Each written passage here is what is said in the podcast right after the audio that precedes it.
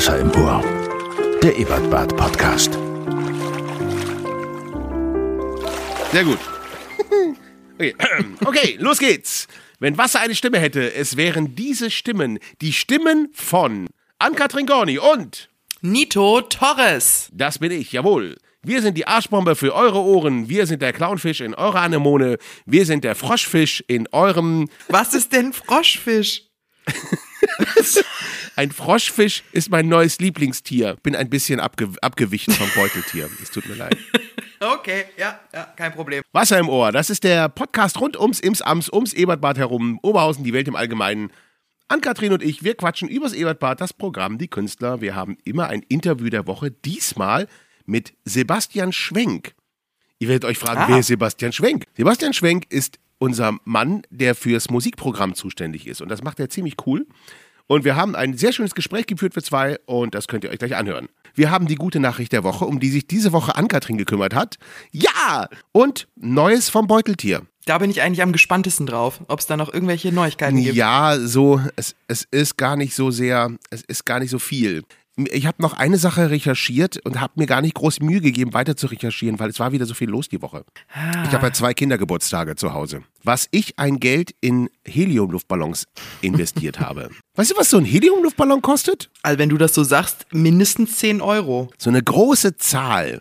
Weißt du, ich habe ja jetzt eine 14- und eine 20-Jährige. Und da kostet ein Ballon 12 Euro. Hm. Pan irgendwas. So. Also ich habe jetzt 250 Euro für Ballons ausgegeben. für vier Ballons? Aber sie werden sich sehr freuen. nie zurück. Doch, doch, doch, Ja, man sieht's doch immer. freuen. Ja, man, das ist doch immer das, aber man sieht's doch an dem, an dem Lächeln im Gesicht, Nito. Man bekommt ja, so viel und man zurück. kriegt so viel zurück. Man kriegt vor allen Dingen Schlaflosigkeit zurück. Ich, jetzt mal ein Rat von mir. Ich bin ja ein, ein alleinerziehender Vater von vielen Kindern. Und ich rate Unendlich allen, vielen Kindern, ja. Kauft die, die Geburtstagsgeschenke immer erst ganz kurz vor dem Geburtstag. Warum das Egal, denn? ob die vorher im Angebot sind. Weil man immer noch was nachkauft. Ich Ah. rate wirklich einen Tag vorm Geburtstag Geburtstagsgeschenke kaufen, hinlegen, einpacken, fertig. Weil ich kaufe, ich mache das ja so, ich bin ja, genau wie mit Weihnachtsgeschenken, normalerweise bin ich ja immer sehr früh dran. Und dann kaufe ich diese, diese Geburtstagsgeschenke und dann denke ich, ach Mensch, das könnt ihr aber auch noch kaufen. Und am Ende geht da ein Jahreslohn drauf. Ich habe das ja immer so gemacht. Ich habe ja, ich habe ja im Dezember Geburtstag und habe dann quasi schon im Januar hatte ich schon das erste, was ich haben wollte und das wurde dann so auf Halde gelegt übers Jahr. Das Gute ist, dass meine Eltern meistens vergessen haben, bis ich wieder Geburtstag hatte, was schon alles da war. Also so ähnlich wie bei dir. ja, genau. Das ist, es ist auch gemein, weil man ja, weil sich ja auch gerade bei Kindern die Interessen so schnell ändern. Ja, das stimmt. Weißt du, dann, dann, dann kaufst du was im Sommer, weil du Kaufst denkst, ein ah, Schlagzeug und dann muss es doch ein Pferd sein. Sowas. Ja, genau. Ja, ja. Echt so was. Ich habe einen Garten voller Pferde, das kann ich dir sagen. ich, ich komme jetzt. Ah nee, wir müssen ja erstmal die gute Nachricht der Woche. Die müssen wir erstmal raushauen. Leute, ich habe ich zwei. bin so gespannt. ich habe zwei. Oh ja. Also die erste Oh ja, ist, bitte. der Goldmull ist zurück. Äh? Das ist doch eine fantastische Nachricht. Der Das Goldmull ist eine ist, zurück. Nachricht. Ja, weil Ja, aber, nämlich aber in, der war ausgestorben. Man dachte 90 Jahre lang, dass er ausgestorben ist und nun wurde er wieder entdeckt. Der Goldmull ist back. das ist toll. Das ist fantastisch. Und du sagst, du wüsstest nichts vom Beuteltier. Hallo? Ja, äh, ja, er ist halt wieder da. Ein, ein Beuteltier mehr wieder auf unserer Welt. Ist doch fantastisch, oder? Ich find's richtig gut. Die Obwohl Welt wird immer schöner. der Gold, es gibt tatsächlich sogar einen Kupfermull. Das fand ich auch ganz schön. so Edelmetallfamilie. Genau. Es gibt auch den Blechmull, das ist der Hartz-IV-Empfänger unter den Mullen. Und Platin natürlich, den Platinmull. Ja, Selbstverständlich. Der lebt und im natürlich Essener den, Süden. Den, und es, äh, es gibt natürlich auch noch den Rennfahrermull, das ist der Carbonmull. oh, Nito.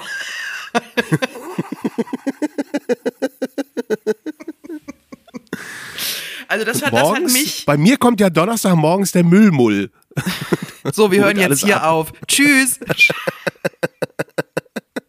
Abbruch, bitte. Äh, ja, das hat mich sehr froh gemacht. Ich habe das gelesen und dachte, nee, das ist ja, das ist doch mal eine schöne Nachricht. Das ist eine schöne Nachricht. Das Aber ist richtig. dann habe ich noch eine Schlagzeile gelesen, die mich noch viel, viel glücklicher gemacht hat. Ähm, Oh, ich und, bin so gespannt. Und zwar, Schwein stiehlt Bier von Campern, betrinkt sich und kämpft danach mit Kuh. Das hat mich sehr froh gemacht, die Vorstellung.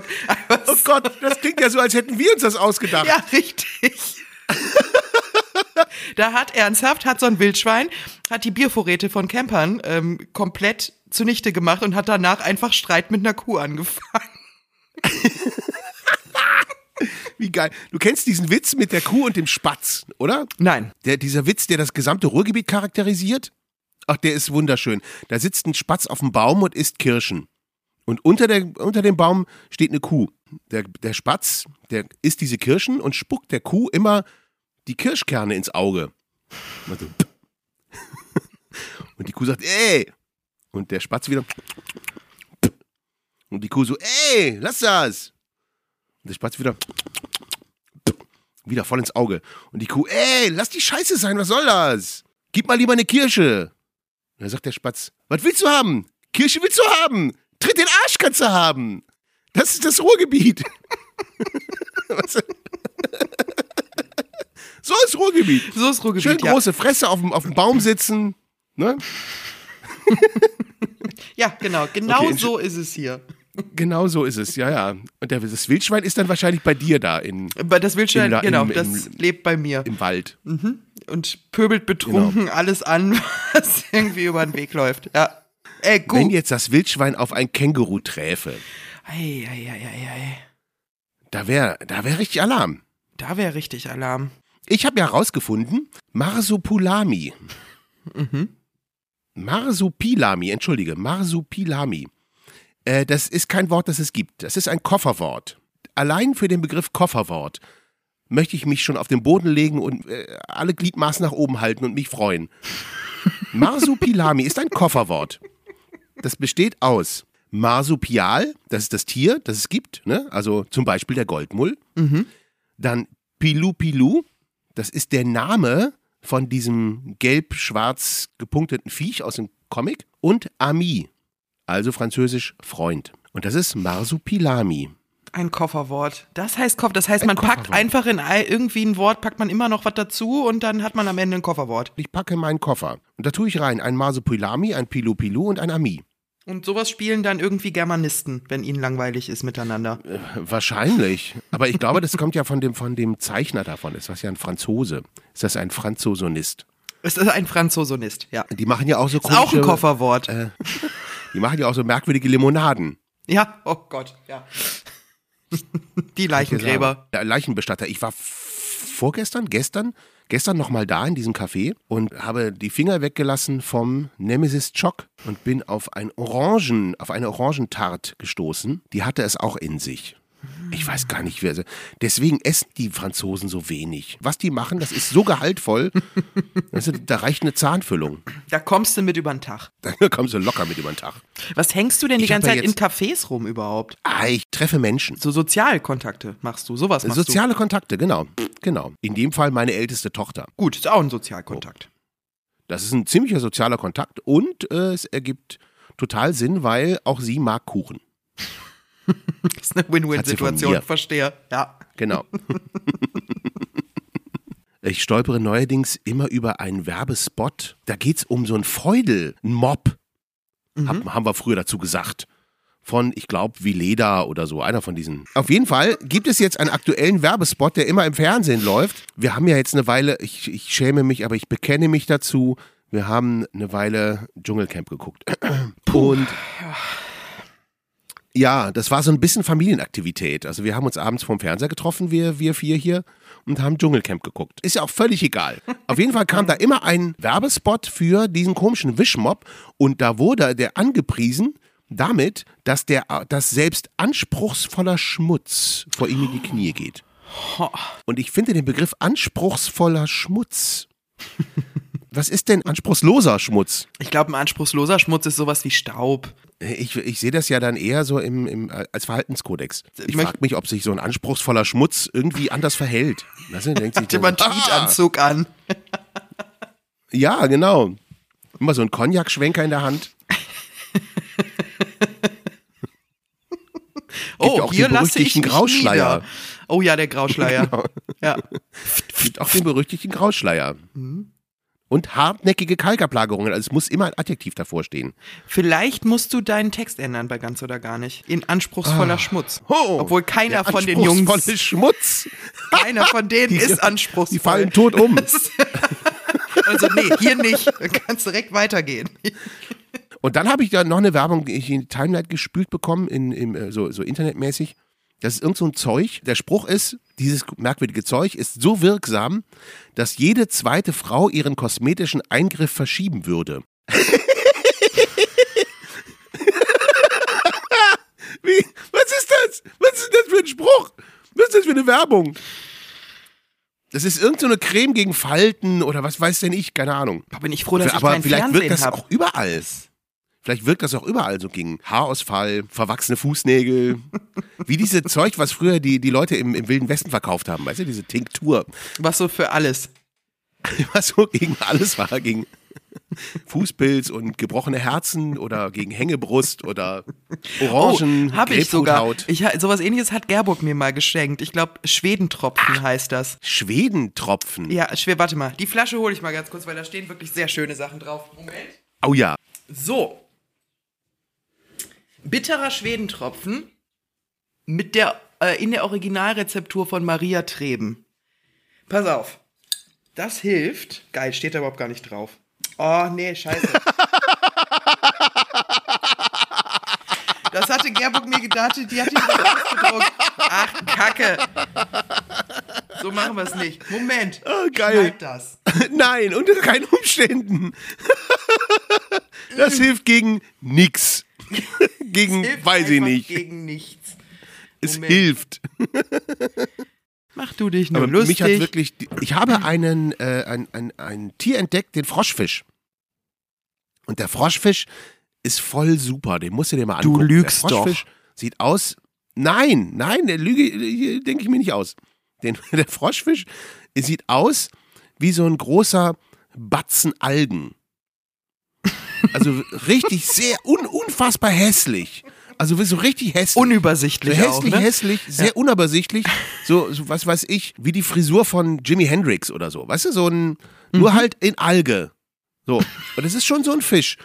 Und der Fisch, der schwimmt nicht, sondern der hat so kleine Beinchen und mit denen tapert der übern, Oh. tapert der über, über den Meeresgrund. Das ist ein Anglerfisch. Der hat vorne so, eine, so, so einen Möppel, den der, den der über seinem Maul, den der so rausholt. Dann wackelt der damit und das sieht aus, als würde da ein Fisch entlang schwimmen. Und dann kommen die anderen Fische und kriegen entweder Hunger oder denken sich, oh, da ist ein Fisch. Da muss es ja äh, sicher sein. Haben sie aber nur gedacht. Haben sie aber nur gedacht. Der Oh, es gibt Froschfisch. So viele geile, so viele geile Meerestiere. Wollen wir, wollen wir, wollen wir in den, in den Ozean? Ist das das, ist das, das nächste? Oh, wenn wir in den Ozean rübergehen, da, da, da, da, da oh, da gibt's viele, viele. Neulich einen Engelsfisch gesehen. Der oh, sieht toll die sehen aus. abgefahren aus, ja. Abgefahren, super abgefahren, super gefährlich, aber super abgefahren. Fisch beiseite. Genau, Seegurke in der nächsten Folge. Schalten Sie auch nächste Woche wieder ein, wenn Sie Ann-Kathrin sagen hören wollen. Die Seegurke bleibt draußen. So. Das Programm der Woche. Das Programm der Woche. so, wir starten äh, am 14.02. mit Martin Sonneborn. Ah. Hm. Oh, wie schön, Europaabgeordneter. Genau, das Von aller, allererste Partei. Mal im. Titanic-Redakteur. Präsentiert von der Agentur Grubenblumen und ist ausverkauft. Das Programm Ja. heißt Krawall und Satire. Ich bin auch total gespannt. Echt, was, äh, Mhm. was der da so macht, abendfüllend. Am äh, 16.02. wäre eigentlich Ulla Meinecke bei uns aufgetreten. Ähm, der Termin muss aber leider aus terminlichen Gründen verschoben werden aufs nächste Jahr. Ich glaube im September. Gerne, wenn ihr Karten habt und das jetzt gerade hört, äh, meldet euch im Vorverkaufsbüro. Die Karten werden einfach umgetauscht, entweder gegen Neukarten oder natürlich auch gegen Geld. Es ist super unkompliziert, ja. Aber auch ein bisschen schade. Ich mag sie nämlich sehr gerne. Es ist eine, eine fantastische Frau. Ich freue mich immer sehr, wenn sie kommt. Am 17.02. Ähm, haben wir die Denovali Label Night in Oberhausen. Denovali ist ein Musiklabel und die präsentieren drei KünstlerInnen aus ihrem Repertoire. Und zwar ist das einmal das Berserin-Quartett, Orson Henschel und Taruk. Das Label ist nicht auf ein bestimmtes Genre fokussiert und variiert im Programm so irgendwo zwischen Elektronika, Ambient, experimenteller Musik bis zu Jazz. Ist auf jeden Fall ganz spannend, weil man einfach drei KünstlerInnen an dem Abend sieht. Einfach mal so einen Querschnitt des Labels präsentiert bekommt. 17.02. bei uns im Ebertbad. Am 18.02. K-Ray. Der war jetzt schon eine ganze Weile nicht mehr da. Viele werden ihn kennen, wahrscheinlich noch aus der Zeit, in der er aus seinem Penis Schildkröten und Segelboote geformt hat auf der Bühne. ich glaube, damit, damit war er sehr berühmt in Oberhausen. Er ist halt, ist ein durchgeknallter Typ. Mittlerweile macht er das nicht mehr, er bleibt angezogen. ähm, aber die Show ist immer noch bunt, schrill, laut und setzt sich über alle Grenzen hinweg. Am 22.02. Camela De Feo ist La Signora mit ihrer Premiere bei uns. Oh, ja, ja, ja, da freue ich mich drauf. Ja, und sie hat ja das Programm ja auch nach mir benannt, ne? So Groß, gesehen. blond, erfolgreich. So. Ja, Ähm, also vor allen Dingen erfolgreich. Vor allen Dingen wahnsinnig erfolgreich, genau. äh, am 23.02. dann noch ein Zusatztermin. Beide Termine sind leider schon lange, lange ausverkauft. Aber ich werde reinkommen. Ich habe ja jetzt einen Schlüssel. Es hat nur 18 Jahre gedauert, bis ich einen Schlüssel fürs Ebertbad bekommen habe.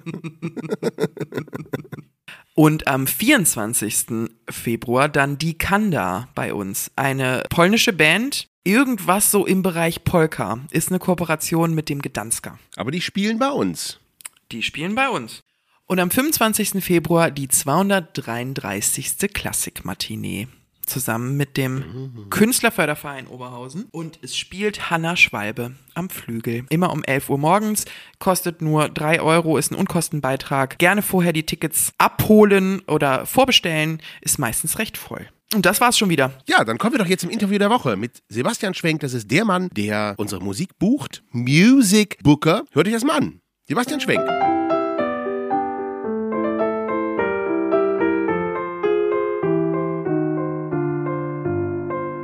Hallo Sebastian. Guten Tag, Nito. Ich sitze zusammen mit Sebastian Schwenk.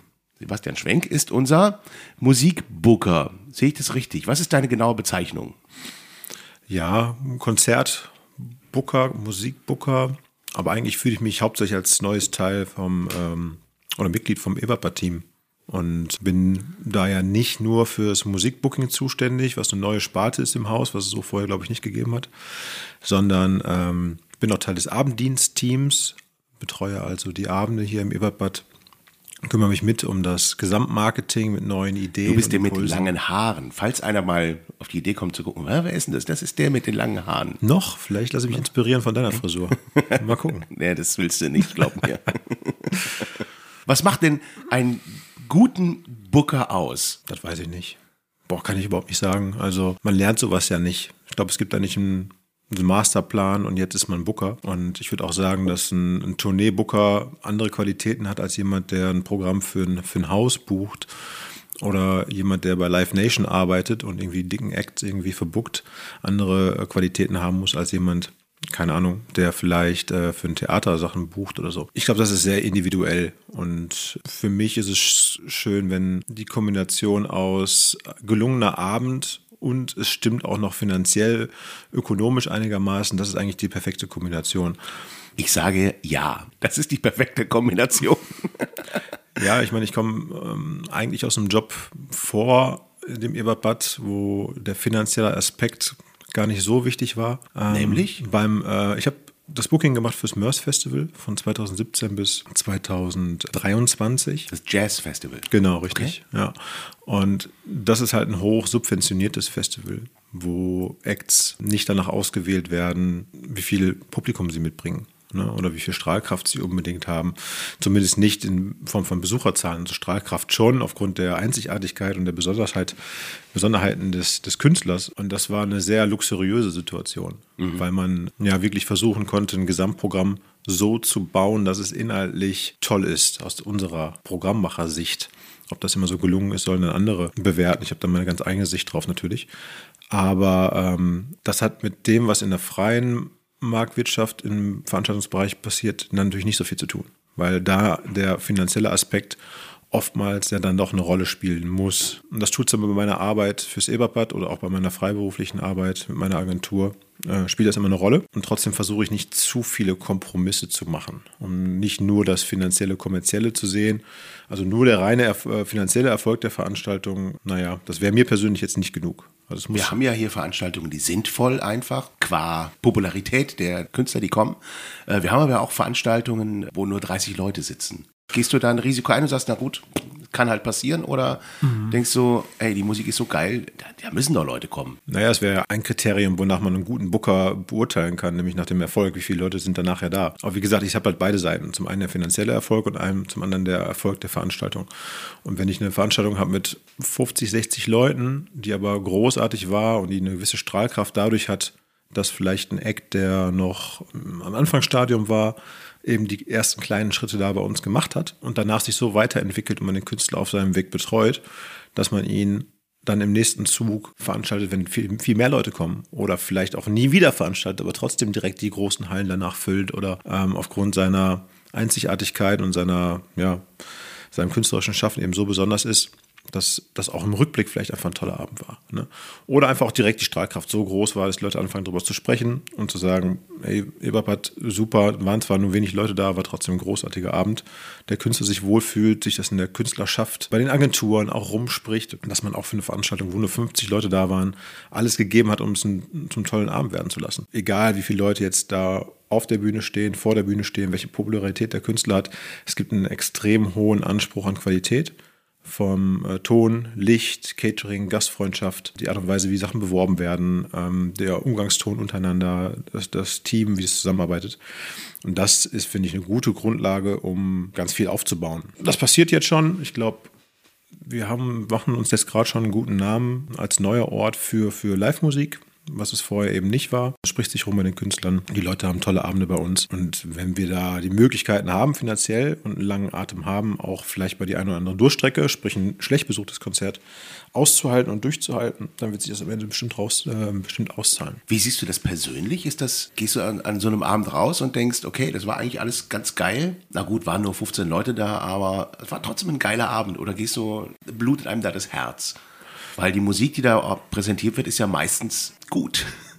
Ja, hoffe ich doch, dass die, dass die, dass die gut ist und besonders ist. Ähm, und meine Stimmung ist auch davon abhängig, von diesen beiden Faktoren. Einmal der finanzielle Erfolg und was auf der Bühne geboten wurde und wie das Publikum den Abend empfunden hat oder auch ich persönlich den Abend empfunden habe. Also diese dritte Ebene, mein persönliches Empfinden, mein persönlicher Spaß, äh, Freude an einer Veranstaltung ist sicherlich auch noch eine Ebene, die aber nicht maßgeblich ist jetzt unbedingt fürs Booking. Ja, der perfekte Abend ist der, wo es, äh, wo es voll ist, wo äh, der Künstler und wir finanziell ähm, gut dastehen und trotzdem möglichst viele Leute möglichst viel Freude hatten an dem Abend. Mhm. Das muss ich vielleicht auch noch sagen, gerade in, durch die Erfahrung mit, mit Corona ist mir nochmal ganz klar geworden, dass einfach so einen Konzertabend zu gestalten und dafür zu sorgen, dass er stattfindet, bringt natürlich einfach die Leute zusammen, lässt sie auf einem anderen Weg bestreiten, den sie sonst vielleicht nicht gegangen wären. Wären sonst vielleicht zu Hause geblieben auf der Couch, hätten Netflix geguckt, wären ins Restaurant gegangen, hätten bestimmte Begegnungen nicht gemacht, hätten äh, dieses Konzert nicht erlebt, davon vielleicht Teile mitgenommen, vielleicht auch nicht mitgenommen. Also wir, wir verändern so ein bisschen den, den Weg der Leute ähm, in ihrer Freizeitgestaltung und in ihrem Leben allgemein. Und das fand ich besonders eben so kurz nach Corona tolle Erfahrung. Also da zu stehen im Publikum, ich erinnere mich an ein Konzert im Mörs Open Air auf dem, auf dem Rodeberg und du siehst irgendwie, äh, keine Ahnung, 500 oder 1000 Leute, die irgendwie mit der Musik erfahren und das irgendwie zwei Jahre lang kaum oder gar nicht konnten. Da lernt man das nochmal neu wertschätzen. Nochmal einen neuen Wert für meine Arbeit und das Zusammenbringen von Leuten oder die, äh, Leuten mit Kunst und Kultur, mit Musik, dass das äh, schon eine wichtige Aufgabe ist. So, Sind die Leute genau. risikobereiter bei Musik? als in anderen Sparten? Gute Frage. Ich meine, das Angebot ist so riesengroß. Wonach suchen die Leute heutzutage aus, ob sie zum Konzert gehen oder nicht? Manchmal reicht schon irgendwie die Single. Der eine Song, der, äh, den ich gut finde oder früher mal gut fand, und ich gehe zum Konzert, Darauf bauen Freu mich. Karrieren auf. auf ja, genau. Ne, warte auf diesen einen Song im Konzert. Und dann gibt es die einen, die sagen, ja, ich nehme trotzdem irgendwie den ganzen Abend mit und bin offen. Und gibt die anderen, die warten auf die Single, hören das und gehen danach nach Hause. Das ist kürzlich erst erlebt. Jupiter Jones, mhm. äh, die haben den einen großen Hit. Mm, Da gab es dann irgendwie 20, 30 Leute, nachdem der Song gespielt wurde und danach waren sie weg. Das ist natürlich jedem selber überlassen. Ich aus meiner persönlichen Sicht komme schon auch aus einer Zeit, wo ich Musik auch als Gesamtkunstwerk äh, innerhalb eines Konzerts oder innerhalb einer, eines Albums kennengelernt und wahrgenommen habe. So, ne, mit den Schallplatten meiner Eltern. Man hört keine mm, Pink Floyd-Platte, nur einen Song. Das wäre jetzt meine richtig nächste Frage richtig toll wird es erst auf, auf Albumlänge. Wie, wie hörst du denn, wie hörst du denn Musik? Der Job eines Bookers ist ja auch auszusortieren. Und dann kriegt man Tapes zugesendet. Früher waren es Tapes, heute kriegst du Links wahrscheinlich zugesendet. Hör dir das nochmal an hier. Voll super. Und mein, meine Art und Weise, Musik zu hören, hat sich mit dem Job total verändert. Ne? Die, die Leidenschaft oder die Freude an Musik hat mich sicherlich in den Job reingebracht. Eben genau dieses äh, Musiker, Bands in Gänze kennenlernen, jedes Album von A bis Z tausendmal durchhören und eine wirklich Verbundenheit zu der Musik entwickeln. Und durch, der, durch die Arbeit damit ist diese Magie so ein bisschen, ja, wie soll ich sagen, ist nicht mehr ganz so vorhanden. Ne? Ne, Es ist immer dieser Filter des, des Beurteilens von Musik. äh, In welche Atmosphäre, in welche Venue passt es rein? Ähm, welches Publikum könnte es ansprechen? Wie viele Karten verkaufe ich damit? Das, ich kann das nicht mehr ausschalten. Und ich glaube, das Musikhören hat sich grundsätzlich sehr geändert, äh, auch durch Spotify und die Möglichkeit, sehr schnell äh, von, von einem Künstler zum anderen, von Album zu Album zu, zu springen. Und das hat bei mir auch Spuren hinterlassen. Ähm, ich versuche dem gegenzuwirken und mir auch manchmal die Zeit zu nehmen. Ne? Irgendwie typisch irgendwie Ohrensessel, Kopfhörer auf und mal nur Musik hören, nichts anderes machen. Aber das ist eher die Seltenheit. Ne? Beim Bucken ist es die Optimalvorstellung natürlich, nicht nur die Musik live, äh, nicht nur die Musik auf, auf Platte zu hören oder per Link, sondern auch live zu erleben vorher, bevor man es bookt. Es gibt ja diverse Festivals, auf die man gehen kann, wo man gerade neue Bands eben dann auch, auch entdecken und live sehen kann. Auch da ist die Realität, dass äh, für so eine intensive Beschäftigung mit dem Künstler oftmals die Zeit einfach fehlt. also du müsstest ja eigentlich Im Netz unendlich unterwegs sein. Genau, das wäre das wär schön. Ne? Ähm, wird mir auch gut gefallen und mache ich partiell auch. Aber insgesamt fehlt äh, die Zeit, um das wirklich so intensiv zu machen, um wirklich die Künstler und eine breite Spanne von Künstlern, aktuellen Künstlern ähm, auf dem Schirm zu haben, so gut zu kennen, dass man sie wirklich einschätzen kann. Man entwickelt trotzdem, glaube ich, ein Bauchgefühl dafür, was auf der Bühne gut funktionieren könnte. Ein Restrisiko bleibt trotzdem. Die Villagers spielen jetzt im Luxor. Das ist, Karten für ist, geholt. ist, ist Luxor ist ja nur wirklich mini klein. mini klein, ähm, was okay ist, wenn der Laden halb gefüllt ist. Und wenn er voll ist, ist eigentlich, macht es eigentlich schon keinen Spaß mehr. Ne? Ähm, weil du A, extrem viel Unruhe hast, vorne im vorderen Bereich, weil die Leute immer an dir vorbeigehen zur Toilette, weil die halt links neben, dem, neben der Bühne ist. Ähm, und wenn du ganz hinten stehst, dann hörst du was und siehst aber nichts mehr.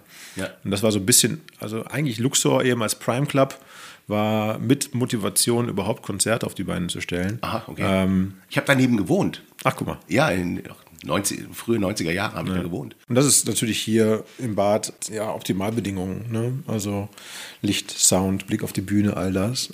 Findet, Ja, man, find, findet man eine Venue mit 400, 500er Kapazität Mit dem, in Köln oder auch in Münster, Mit der Empore die, die, noch, die das bietet, was, was, was wir hier haben. Also das ist wirklich ein, so ein Schmuckkästchen, wie man ja sagt. Und das ist äh, eine große Freude, da Konzert auf die Bühne zu bringen. Hätte ich auch ehrlich gesagt nicht gesagt, nicht gedacht. So, ähm, ich habe jetzt im September 22 angefangen, dass wir es schon, ähm, schon schaffen, jetzt in den ersten, was sind das, anderthalb Jahren, schon ausverkaufte Shows nach Oberhausen zu holen, weil ne, die Konkurrenz äh, ist da, mit, vor allen Dingen mit Köln. Viele Bands, die in NRW nur einen Stopp machen und dann in Köln halten. Das liegt aber auch einfach daran, dass die Hütte so schön ist. Ja, aber das muss denn der Booker oder der, die Band, die noch nie hier war, muss uns das ja glauben. wissen, ja. So, das heißt, ich muss das im Vorfeld vermitteln. Wie vermittelst du das? Ich vermittle das A durch eine vertrauensvolle Arbeit, die ich mit vielen schon habe, ne, die mir einfach glauben, weil sie schon gute Erfahrungen gemacht haben im Vorfeld. Ähm, jo, wenn der, wenn der Sepp uns da einlädt, das wird schon gut. Und zusätzlich habe ich ein paar schöne Fotos an der Hand, eine schöne Beschreibung vom Laden, eine, eine gute Historie. Auch vor meiner Zeit gab es ja nicht umsonst schon viele Radiokonzerte ne, ähm, von Gottje und Mighty Oaks, Bella B, Farin Urlaub, Tokotronic haben hier Ende der 90er gespielt und so weiter und so fort. Also es ist wirklich, wir bewerben uns auch als Spielstätte bei Künstlern. Das ist die Hauptaufgabe eigentlich gerade. Ne, jetzt gerade am Anfang ist das die Hauptaufgabe zu sagen, wir machen diesen Ort als Live-Musikbühne auch bekannt. Musiker oder Musikagenten haben den Ort gar nicht auf dem Schirm. Das heißt, da starten wir so gut wie bei Null. Wir sind keine Konkurrenz zu Köln. Wir Ja. können zusätzlich zu Köln spielen. Wir sind eine Konkurrenz für das Ruhrgebiet oder alle Städte, äh, alle Veranstaltungsstätten, die es im Ruhrgebiet gibt. Und da haben wir den großen Vorteil eben dass es so ein schöner Ort ist und dass die äh, Abläufe und die Infrastruktur hier so hoch professionell ist, wie ich es fast nirgendwo bisher kennengelernt habe. Und da kann ich mit gutem Gewissens den, die Leute einladen und sagen, ihr seid hier richtig gut aufgehoben. Und das ist auch bisher das Feedback. Ähm, egal ob jetzt deutsche Bands oder amerikanische Jazzmusiker, die sagen, wow, wie toll ist es hier zu sein, das werden wir weitererzählen. Also ein, ein Marc Ribot, der jetzt äh, vor zwei Wochen da war, äh, den ich gefragt habe, hey, alles gut, fühlt euch wohl. Und er sagte, hey, we want to live in this club. Also es ja. ist wirklich so, wir fühlen uns hier zu Hause. Also, Wenn du dir was backen dürftest, wen würdest du einladen? Ich habe letztens schon erwähnt, ich äh, hatte versucht, äh, Rufus Rainwright äh, im, mhm. im Sommer äh, zu verpflichten. Das hat dann terminlich nicht geklappt. Wir waren kurz davor. Das wär, wäre so ein Künstler, der im Grunde all das mitbringt. Ne? Irgendwie am Flügel, in schönen Ambiente, bestuhltes Konzert. Nicht zu groß. Ein Künstler, der vielleicht auch sonst mal in Elbphilharmonie, Elbphilharmonie spielt. Ähm, dann bei uns irgendwie vor 400 Gästen. Das fände ich schon toll und besonders. Ich weiß nicht. Ich habe da nie, nie die Bestrebungen gehabt, irgendwie Karriere zu machen und äh, in einer großen Booking-Agentur aufzusteigen und irgendwann Booker von einem großen Festival zu sein oder einem großen Künstler äh, und da irgendwie ein bisschen von dem Fame mitzubekommen oder besonders wichtig oder besonders erfolgreich zu sein, war mir nie wichtig. Ich hatte eigentlich mal nur Lust, Dinge auf die Beine zu stellen, wo ich hinterstehen kann und wo ich irgendwie auch so ein bisschen zumindest noch von A bis Z dabei bin. Also, das sagte ein Arbeitskollege letztens, ey, du hast den umfangreichsten, abwechslungsreichsten Job, den, ich man, den man sich vorstellen kann. Du hast die Künstler vom, selber vom Flughafen abgeholt, ähm, hast danach äh, die Bühne mit aufgebaut, die Backline eingeladen, hast äh, Essen gekocht und äh, Rohkost geschnibbelt für eine leckere Rohkostplatte. Abends die Karten abgerissen, Thekenpersonal äh, unterstützt mit Spülen und den Kühlschrank einräumen und noch die Aschenbecher draußen sauber gemacht.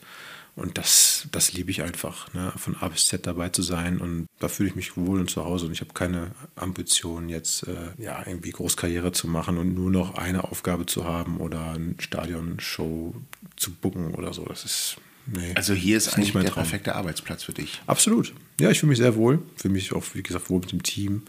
Wenn ich überlege, dass äh, so eine große Fluktuation gibt es auch im Gastrobereich und die Leute arbeiten schon seit Jahren und Jahrzehnten und im Laden verwurzelt und verbunden sind, das merkt man eben. Das finde ich ganz, ganz wunderbar und äh, ich halte das für eine riesengroße Chance, hier hm, Orten, den Orten neu zu erfinden ein wenig, nämlich indem man neue Sachen auf die Bühne bringt, über den Tellerrand hinausschaut und bin sehr froh, dass mir da Vertrauen gegeben wird. Kann ich nur sagen. Ich glaube, das Vertrauen ist groß und man schaut mit dir über den Tellerrand hinaus. Das habe ich jetzt schon ein paar Mal auch am Abend erlebt, wo ich dachte, oh, wow, was ist das denn? Das habe ich jetzt gar nicht erwartet. Mhm. Und das finde ich ziemlich cool. Sebastian, ich danke dir. Sehr gerne. Und äh, ja, hör mal, toi, toi, toi, auf viele geile weitere Konzerte. Ja, kommt gerne vorbei, wir sind da. Alles klar. Danke.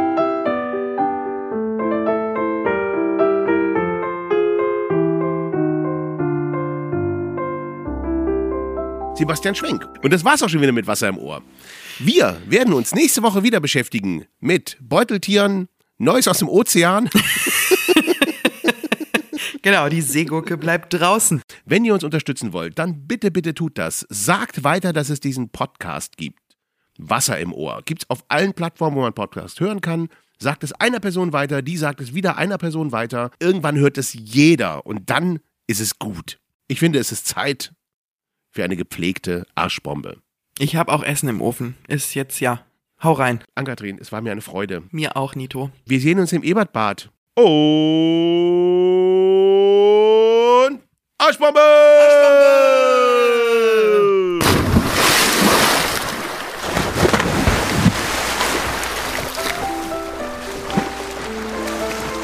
Wasser im Ohr. Der Ebertbad Podcast.